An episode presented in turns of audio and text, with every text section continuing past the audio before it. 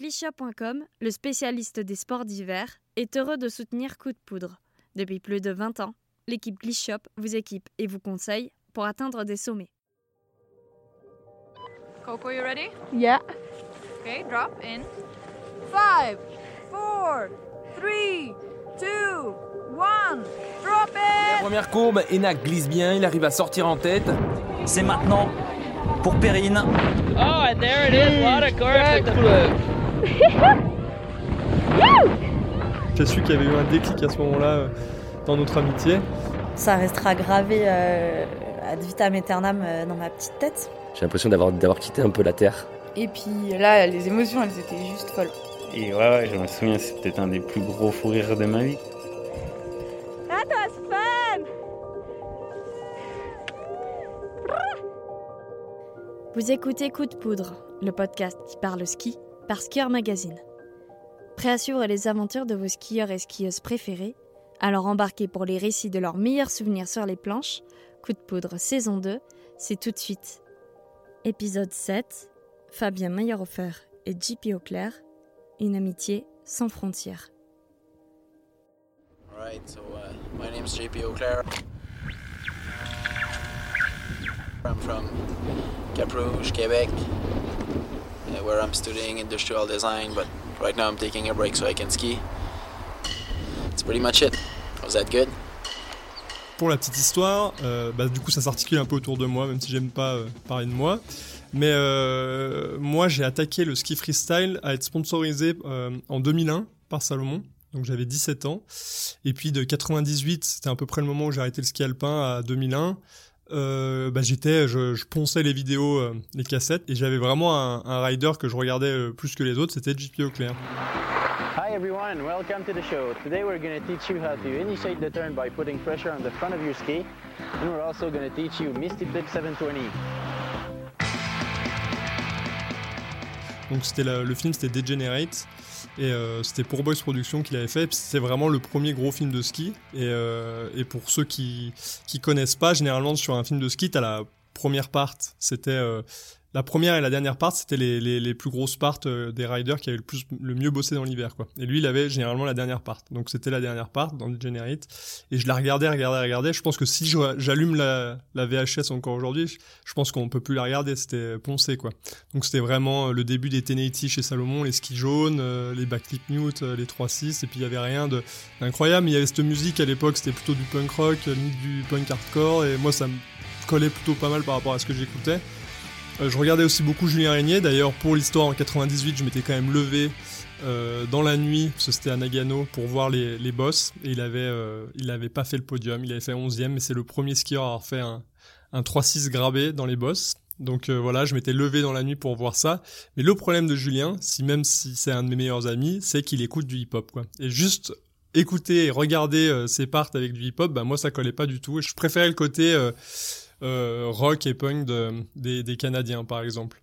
Et, euh, et donc du coup j'ai eu la chance de rencontrer Julien, je pense via Elina la photographe en 2002 ou 2003, ce qui a fait qu'en 2004 je dirais euh, j'ai pu rencontrer JP.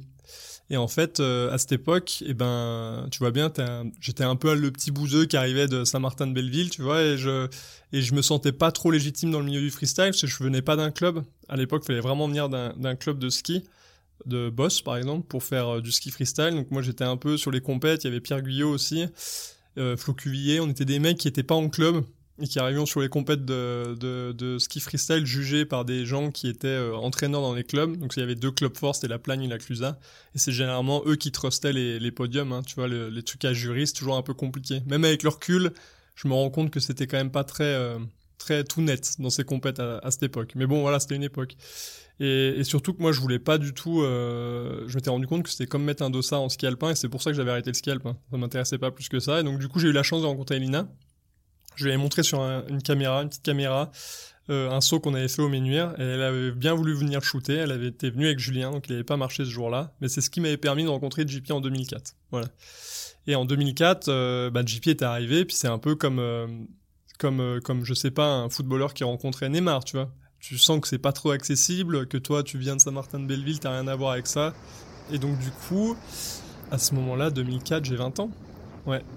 Euh, ça devait être 2004-2005, ouais j'ai 20 ans, je suis né en 84. C'était beau, hein?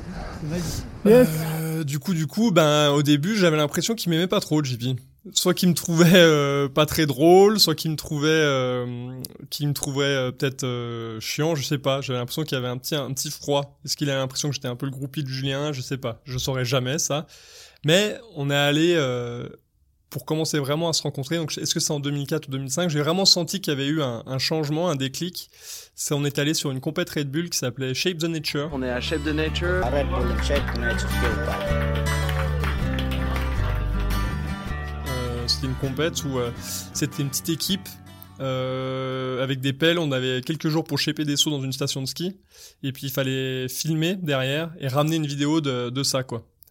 Et, euh, et donc du coup on était parti sur cette compète et on s'était retrouvé bon la compète est absolument foirée JP avait un torticolis il avait pas pu skier on faisait que de boire du Red Bull avec JP tous les deux je sais pas pourquoi, il y en avait pas en France à ce moment-là, lui je sais pas, puis après du coup on était hyper mal, donc on se buvait peut-être bien nos 10 canettes par jour avec JP, je sais pas pourquoi, je faudrait que je me rappelle plus pourquoi on s'était retrouvé à se satelliser au Red Bull avec JP, on avait le petit frigo à côté du lit, je pense c'est ça, euh, pendant la compète. Euh, en plus, on avait fait 12 heures de route. euh, J'étais tout seul à l'avoir conduit parce que le caméraman québécois qui était dans ma voiture ne voulait pas conduire sur la neige. Enfin, c'était un peu euh, à l'arrache à l'époque, vraiment à l'arrache. Et on s'était retrouvés, JP et moi, à Munich. Euh, à la fin de la, je sais pas si c'était avant l'événement, si on avait fait une pause ou après, parce que on était passé à Munich et, euh, et on s'était retrouvés tous les deux. Et à l'époque, donc ça va être compliqué pour les plus jeunes, il n'y avait pas de GPS.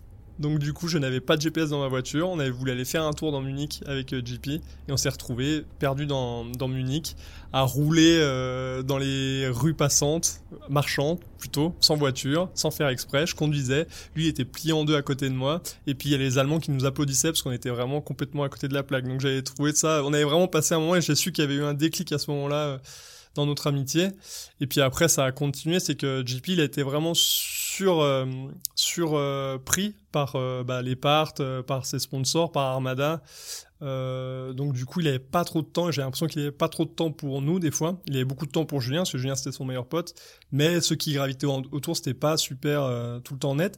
Mais je recevais des mails de temps en temps de lui qui me disait ce qu'il faisait, mais avec des trucs qui avaient rien à voir avec le ski, quoi. Donc je recevais régulièrement des mails, surtout l'été. Puis on discutait de choses et d'autres. Et, euh, et puis en 2005-2006, alors j'essaie de me rappeler quand je me suis fracturé la cheville, je pense que c'est en 2006, il avait vraiment passé une grosse partie de la saison avec nous, à la plagne chez Julien. Et on avait fabriqué beaucoup de sauts. Et, euh, et on avait beaucoup rigolé, on regardait euh, beaucoup le grand détournement. Je sais pas si vous voyez ce truc. La classe, c'est d'être chic dans sa manière de s'habiller. Rien de tel que d'aller chez Azedine, Alaya, ou même de s'acheter des soupules chez Yoji Yamamoto. Excuse-moi de te dire ça, mon pauvre José, mais tu confonds un peu tout. Tu fais un amalgame entre la coquetterie et la classe. Euh, donc le Grand Détournement, c'est un film euh, où ils avaient pris plein de- d'histoires, euh, enfin plein de personnages dans plein de films différents, et ils en avaient fait un film avec. Donc je sais qu'il y avait les nuls qui avaient fait des voix off. Chabat, il avait dû faire des voix là-dessus. Donc si vous voulez chercher le Grand Détournement sur YouTube, je sais qu'il y est. C'est vraiment un gros truc. Ouais, Azanavicius, ouais, c'est ça. C'était lui qui était aussi à la base du Grand Détournement. Donc et il avait d'ailleurs fait deux petits détournements avant ce film-là, qui sont aussi sur YouTube. Donc c'est euh, Derrick contre Superman. Et l'autre, je sais plus, il y a Bugs Bunny et tout, c'est un détournement où c'est moitié dessin animé, moitié truc. Et on regardait beaucoup d'Eric contre Superman, et on avait beaucoup de, je vais pas le faire au micro parce que c'était, un- on peut plus dire ce qu'ils disent dans ce, dans ce court métrage, mais on faisait que de répéter ça, on était mort de rire avec ça, avec toutes les petites phrases et les punchlines de tout, et on avait vraiment passé un, un hiver euh, vraiment euh, assez incroyable. Derek, ou vous êtes un rhétoricien redoutable, ou vous êtes un parfait crétin. Mais vous avez réussi à nous perdre. Rhétoricien de mes couilles, tes enquêtes, elles sont minables. Tu sers d'alibi aux vendeurs de savon et de lessive. Mais moi, j'avais toujours ce truc de dire bon bah JP c'est le meilleur pote à Julien, mais bon voilà, c'était pas plus que ça. C'est un bon pote, mais voilà. Et euh, et puis le temps passant, euh, euh, moi je me suis fracturé la cheville. Euh, donc eux, ce qu'ils m'ont permis aussi, voilà. Ce qu'ils m'ont permis de, faire, Julien et JP, c'est de filmer avec Pour Boys Productions. Donc ce qu'il faut savoir à l'époque, c'est que ça coûtait euh, 30 000 dollars pour tes sponsors pour pouvoir être euh, pour pouvoir être dans les films de Pour Boys par part. Et si ton sponsor payait, bah t'avais une part en fait. Donc fallait être bon, bien sûr qu'il sélectionnait par rapport au niveau, mais le sponsor fallait qu'il paye. Et moi, Salomon, j'étais pas du tout une priorité à l'époque. Et c'était JP et Julien, mais ça pareil, j'ai eu du moment à me rendre compte qu'ils poussaient pour que j'ai les images dans les Pour Boys. Donc eux, ils avaient fait UP1 euh, où j'étais pas dedans. C'était le DVD qui était bonus livré avec le film euh, pour Boys. Donc il y avait UP1, UP1 2 et UP1 2 1. UP1 what?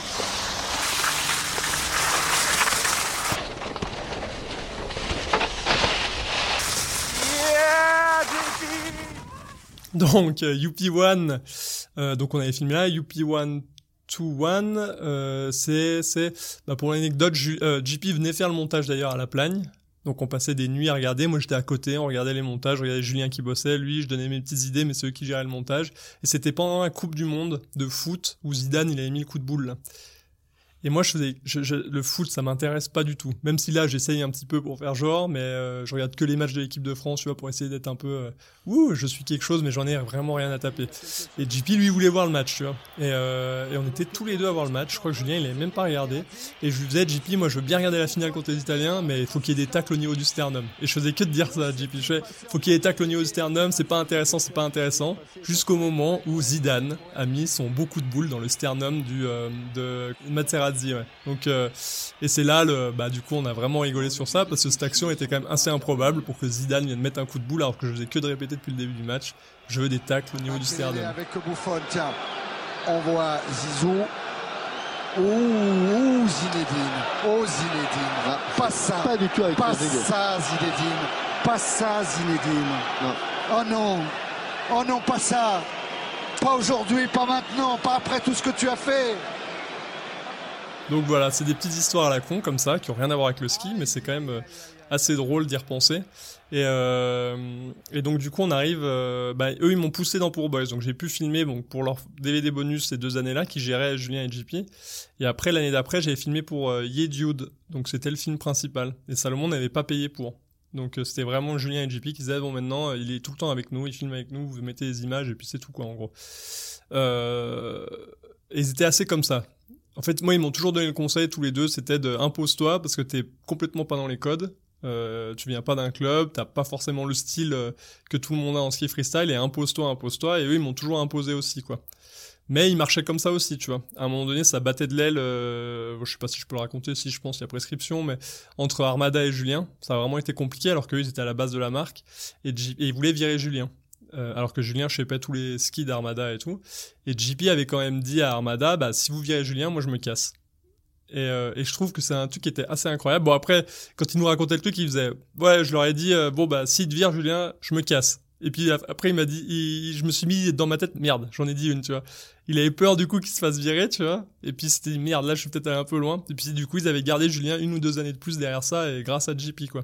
Mais ça reflète un peu le, le comment ce qu'il avait dans le cœur. C'était vraiment pour le coup euh, quelqu'un d'à part pour ça quoi. Et, euh, et donc du coup je sais plus pourquoi je suis revenu là, mais on va revenir en 2007 où je me suis cassé la cheville euh, en filmant pour Poor Boys d'ailleurs, ou c'est en 2006, fin 2006, euh, c'est pendant le Ye Dude en fait. À la fin du tournage de Ye Dude, j'étais avec Anthony Bornowski et Ben Shetler aux États-Unis. On s'entraînait sur le snowpark, avait un peu de vent et je m'étais cassé la cheville. Hein, Bon, soit. Et moi, ça a été là où ça a commencé un peu à être compliqué pour moi le ski. Parce que bah, les médecins ils me disaient que j'allais jamais pouvoir skier à 100%, euh, qu'il fallait plutôt que je me calme et que je skie tranquille pour pouvoir être moniteur de ski, pour gagner ma vie. quoi. C'est un peu ce qu'ils me racontaient. Et puis voilà, et puis je devenais un peu aigri parce que quand t'as une blessure et que t'arrives pas à, à passer au-dessus, tu deviens un peu aigri. Et je pense que c'était une période, faut demander à Julien, où j'étais assez chiant. Et c'était les premières années où, euh, où c'est la première année où il y a eu le line catcher, Red Bull line catcher. Une face, 12 riders pour une révolution. Bienvenue au Red Bull Line Catcher 2009 à la Plagne. Véritable rencontre du ski freeride et freestyle, un nouveau type de format incarnant l'esprit originel du freeski, le backcountry. J'ai été invité quand même, et je revenais de blessure, donc ça faisait un an, mais j'avais vraiment mal pour skier. Mais j'avais pas osé dire non, parce que j'avais peur de plus avoir ma place euh, plus tard. Et j'ai skié, mais c'était euh, pathétique, quoi. J'arrivais pas à sauter, euh, j'arrivais pas à faire des virages et tout. Mais il y avait quand même JP, Julien m'engueulait. Et il était hyper dur avec moi, parce que Julien était euh, toujours été dur avec moi. C'était un peu le grand frère. Mais c'est grâce à lui que j'ai quand même fait pas mal de trucs, la, le line catcher, la Swatch Skier Cup qui me poussait aussi. Mais JP, lui, était plutôt dans le sens, il compatissait un peu, il essayait de me faire rire. Donc il y a une histoire assez drôle. On était en haut, on attendait tous les deux les départs, puis toujours ces compètes où t'attends 15 plombes. De prendre le départ, t'as froid, euh, quand t'as à ton tour, t'en as plein le cul, t'as pas envie de la faire la compète en fait, parce que t'as attendu deux heures au froid et personne attend deux heures avant de faire un run où potentiellement il va se faire mal quoi. Donc on attendait en haut et puis JP fait putain j'ai envie de chier quoi. Donc là, pas que JP part derrière la montagne et là on voit un hélico passer au-dessus. Puis tu sais voilà, euh, moi ça me dit rien. Et puis on revoit l'hélico repasser derrière. Donc je sais même pas si c'était pas Dino là de Rancho qui est dans l'hélico pour aller lui demander. Et, euh, et là je vois JP revenir euh, noir de colère. Puis il me fait putain euh, t'as vu les hélicos? Je fais bah ouais. Il me fait bah j'étais caché derrière puis je voyais pas le, le je voyais rien quoi. J'avais que le paysage. Et là il y a l'hélico qui s'est mis à monter et qui était pile en face de moi alors j'étais en train de chier. Et moi j'éclate de rire. Il me fait et tu sais pas la meilleure c'est que l'hélico part. Je me suis dit bon bah c'est bon, je vais pouvoir finir, il va pas repasser une deuxième fois. Et une minute après, l'hélico revient et se remet en face de moi alors que j'avais pas fini de chier. Et du coup, ouais, on avait beaucoup rigolé euh, autour de ça. Il y avait d'autres histoires de caca, mais je vais pas les raconter là. Et, euh, et voilà, il avait toujours ce côté-là et vouloir essayer de me faire un peu rire parce que je, je j'arrivais pas à skier. J'étais en train de sombrer un peu dans le dans la déprime, je pense. Et euh, et puis ah après le, le temps passant, euh, nous, on s'est lancé dans, dans Bon Appétit avec Victor. Donc Bon Appétit, ça s'est lancé surtout parce que bah, moi, je pouvais plus skier à 100%. Euh, je pouvais plus sauter non plus euh, comme je sautais à l'époque où j'étais là pour être dans les meilleurs riders et là j'étais plutôt là pour maintenir mon niveau et c'est pour ça que Bon Appétit s'est créé en fait c'est que Victor il avait pas de projet puis on a eu cette idée en, au Japon avec euh, Nico le caméraman et on a lancé Bon Appétit parce que c'était le début des réseaux sociaux c'était le début euh, des vidéos sur internet il y avait plus que le DVD il y avait aussi ces vidéos en direct sur internet et, euh, et on a lancé Bon Appétit euh, et là, je crois que c'est la deuxième année où JP est venu sur un tournage. Donc, il faudrait que je re... Je me rappelle plus le nom de l'épisode. C'était un truc avec les anciens, euh, longue vie aux anciens, ou un truc comme ça. Il y avait Julien aussi. Et vu qu'il s'arrêtait pas de neiger, Et que JP Auclair passait dans le coin. Et ben on s'est tous retrouvés à Sainte-Foy. Euh, moi, c'est mon troisième jour de ski cette année. Je pensais que je venais faire du ski avec Jus, libre, tranquille. Et en fait, hier, il m'annonce qu'on shoot avec, euh, avec Bon Appétit. Et nous y voici. Et c'est féerique. Et c'est beau. Et il y a de la neige. Et je crois qu'ils sont pas habitués de, d'avoir de bonnes conditions quand ils essaient de filmer. Donc, euh, je les sens un peu tendu, un peu sérieux aujourd'hui. On va quand même arrêter pour le lunch. Ils étaient, JP était venu à Sainte-Foy. D'ailleurs, c'était la couverture de, du, cette vidéo qui a été un poster qui avait été repris au high-five et tout. Et euh, où on voyait JP faire un saut écart. Et euh, il avait passé la journée avec nous. Et puis JP était vraiment surbooké entre les trucs qu'il faisait pour Armada, les trucs euh, qu'il faisait pour Rockley, les trucs qu'il faisait euh, pour filmer et tout, il avait pas le temps. Et il avait pris quand même euh, ces deux jours pour venir skier avec nous alors qu'il était rincé, il y avait le jet lag. Et il a dit bon bah allez, je vais faire un petit passage la bon appétit. Mais il en avait quand même assez rien à foutre. Et, euh, et puis c'était assez marrant qu'il nous avait vu euh, galérer, galérer, galérer, et puis euh, qu'on filmait un épisode toutes les deux semaines et tout, puis il m'avait dit non mais vous êtes complètement taré quoi, c'est vous pouvez pas faire ça quoi, vous pouvez pas faire huit vidéos dans l'hiver et, et vous allez vous flinguer quoi. Et c'est vrai que à, à partir de ce moment-là, euh, et ben moi j'ai plus trop vu JP parce qu'en fait on faisait bon app et eux ils faisaient, ils faisaient autre chose et puis puis voilà. D'ailleurs je reviens sur un truc euh, au au Candida Invitational, ce JP était un peu comme ça. Il voulait skier avec moi. Bon, bah, moi, je, je le motivais tout le temps. On était au Candida Invitational. Il voulait surtout pas sauter sur les gros sauts la journée. Mais il y avait la démo le soir. Et, euh, et moi, je voulais faire la démo le soir pour me marrer et tout. Et je l'avais poussé, poussé pour qu'il vienne skier. Et il était venu faire, je sais pas combien il avait fait de backflip, peut-être 10, 15 backflips là-bas. Il voulait pas faire les rails. Il faisait que des backflips. Et on faisait, euh, moi, je prenais les rails et lui, il prenait le saut où je prenais le rail et puis il faisait un backflip derrière, tu vois. Et on a passé la soirée. On avait passé vraiment une super soirée, mais c'était un peu son style, quoi. C'était, euh, bon, ok, allez, tu m'as motivé, je viens euh, pour rigoler, quoi. Alors que lui, enfin, aller faire des backflips sur le front de neige à la Clusa pendant le Candida Invitational, c'était quand même pas trop son truc, quoi. Mais c'est vrai qu'on avait passé une super soirée là, euh, à, à, se marrer à cet événement où il faisait des backflips parce qu'il avait vraiment ce côté décalé où euh, c'était peut-être pas le skieur le plus technique, hyper doué, hyper hyper doué, mais pas le plus technique en freestyle, et mais qui arrivait toujours, bah de toute façon on le voit à travers ses vidéos, ce qu'il a pu faire, il avait un côté de l'esthétisme et tout qui faisait que bah, déjà il passait du bon temps sur les skis, et puis euh, et puis et puis euh, et puis ça se ressentait à, à l'image, c'était pas forcément le plus technique quoi. Et euh, derrière ça, donc on s'était perdu un peu de vue. Et un jour, euh, je reçois chez moi, donc ça doit être au début de Bonap, un t-shirt euh, de Slayer, le groupe de métal. Et en fait, euh, il m'envoie une lettre, c'était lui, et puis c'était écrit, bah tu vois, toi, c'est à toi que revient le t-shirt Slayer parce que euh, c'est toi qui écoutes le plus de métal. Enfin, je sais pas. Je l'ai à l'aide, je l'ai encore avec un monstre. Merci Fab. Et puis voilà.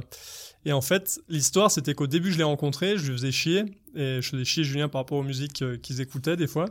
Et je disais, mais de toute façon, il y a que JF Cusson qui a compris. Euh, parce que JF Cusson, je reprends le skieur magazine du début du mondial du ski. Il y a une photo où on voit Cusson avec ce t-shirt Slayer. Je disais, il avait un t-shirt Slayer au mondial du ski, c'est lui qui avait tout compris. Et JP m'avait jamais rien dit. Et il m'avait renvoyé ce t-shirt, et en fait, j'avais compris que le t-shirt, il était pas à, JF, Cusson, il était à JP, en fait. Et Cusson lui avait déjà chouré, et il l'avait récupéré pour me le renvoyer. Donc voilà, l'histoire de ce t-shirt. Donc tu vois, il est toujours chez moi, c'était à moi que revenait le t-shirt de Slayer, quoi. Et, euh, et ça, c'était pendant les années Bonap et tout, et puis euh, bah, on restait toujours en contact. Allez, jeune. 1, allez, enjoy À toutes Et, euh, et je pense que la dernière fois que je l'ai vu, euh, ou qu'on a passé vraiment un moment ensemble, c'était à l'IF3 à Montréal. Nous, on était nominés pour les meilleures euh, web-séries pour Bonap. Donc ça, il faudrait regarder quelle année c'est, je sais même plus quelle année c'était. Et lui, il présentait quelque chose et tout. Et, euh, on s'est retrouvés, voilà. Vraiment, le dernier souvenir que j'ai de passer avec lui, c'est... Euh, on était à la soirée de Sean Petit. Euh, c'était une soirée K2. Et il y avait des balcons au-dessus d'un groupe de rock qui jouait. Et un gars avait slamé. Il était tombé par terre et c'était euh, brisé la nuque ou c'était vraiment pas il était pas mort quoi mais il était euh, parti ambulance et tout et puis nous on regardait de ça en haut donc je m'étais il y avait tout le monde hein. il y avait tous les athlètes l'IF3 euh, et on s'était retrouvés que tous les deux là-haut euh, en train de regarder ça il y avait Franck Raymond un skieur qui était chez Rossignol qui était un super québécois super sympa qui était avec nous un peu là on avait fini tous les deux voilà à rentrer à l'hôtel à Montréal et je pense que la dernière fois que je l'ai vu en vrai en tout cas ou peut-être qu'on s'était croisé ici s'il était venu à l'IF3 mais vraiment le dernier moment que j'ai passé avec lui et puis après, il est décédé, donc du coup, c'est il y a 7 ans. Et, euh, et maintenant que j'ai 37 ans, lui, il avait 37 ans, euh, je me rends compte que j'avais pas du tout compris tout ça avec euh, JP. Du coup, ça me met l'émotion. euh, qu'en fait, je vais quand même pas chialer, quoi. Euh, J'étais euh, pas... Tu vois, JP connaissait tout le monde tous les skieurs, tous les trucs, il y avait plein d'événements. Et, euh, en fait, il est toujours avec nous, avec Julien. Et, je me rends compte que, bah en fait, il m'aimait pas pour le ski que je faisais avec lui ou les coups de pelle qu'on pouvait mettre pour faire des sauts. Mais on était là plutôt pour, euh, bah pour l'amitié qu'on avait. Et ça, euh, je m'en étais pas rendu compte. Et euh, je m'en rends compte maintenant aujourd'hui. Je m'en suis rendu compte cet hiver aussi quand on a fait la vidéo euh, où on a fait des backflip mute avec euh, avec Clément Picard à, la, à Courchevel. Et, et je m'en veux un peu de m'être pas rendu compte de l'amitié qu'il avait pour moi. Voilà. C'est un peu le, le regret que j'ai. Parce que voilà, la vie, elle fait que ben, il s'est tué en montagne et tout. Mais c'était intéressant de faire ce podcast pour, pour raconter en fait que je souhaite à tout le monde d'avoir un, un mec, euh, euh, un mec euh, qui a un cœur comme ça dans sa vie pour arriver à te faire sortir le meilleur de toi-même. Et forcément, c'est pas évident de trouver des gens comme ça. Merci d'avoir écouté Coup de poudre, un podcast réalisé et monté par Charlotte Barzac pour Skier Magazine. Pour cet épisode, nous tenons à remercier Gaylor Pedretti, Johanna de Tessière, le Hi-Fi Festival ainsi que l'Impérial qui nous a permis d'enregistrer cette interview. Un énorme merci à Fabien Mayer-Offer de nous avoir ouvert son cœur pour nous parler de l'amitié qui le liait à JP Auclair dans un récit fort en émotion. Vous pouvez retrouver le meilleur du ski dès à présent dans nos magazines en kiosque, sur notre site internet skier.com ou sur notre application smartphone. Rendez-vous également sur le site de notre partenaire Glishop, l'enseigne de référence des amoureux de la montagne. Des experts vous attendent pour échanger autour d'une passion commune et vous faire découvrir du matériel de qualité parmi les plus grandes marques. Enfin, pour ne rater aucun épisode du podcast, n'oubliez pas de vous abonner gratuitement à Coup de Poudre. Sur ce, on se retrouve la semaine prochaine pour un nouvel épisode. C'était Coup de Poudre, un podcast Skier Magazine.